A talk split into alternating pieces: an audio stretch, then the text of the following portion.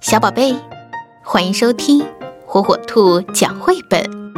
今天，火火兔要给小朋友们讲的绘本故事，名字叫《我的爸爸真麻烦》。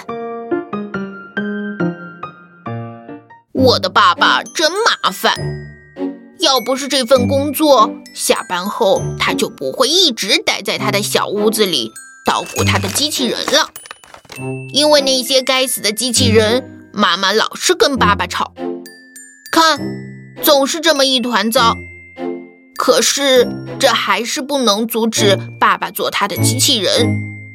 他做了一台兔子割草机，他甚至还做了一些会干家务活的机器人。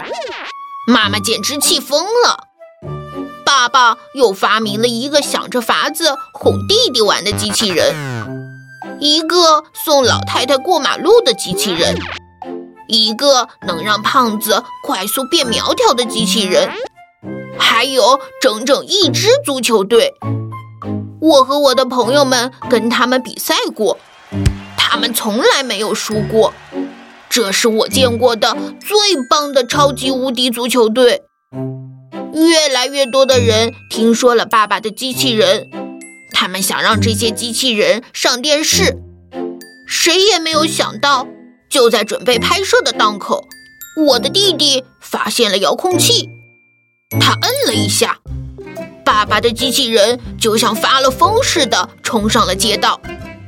为了拍好节目，我和我的朋友们费了好大的劲儿才把机器人赶到一起。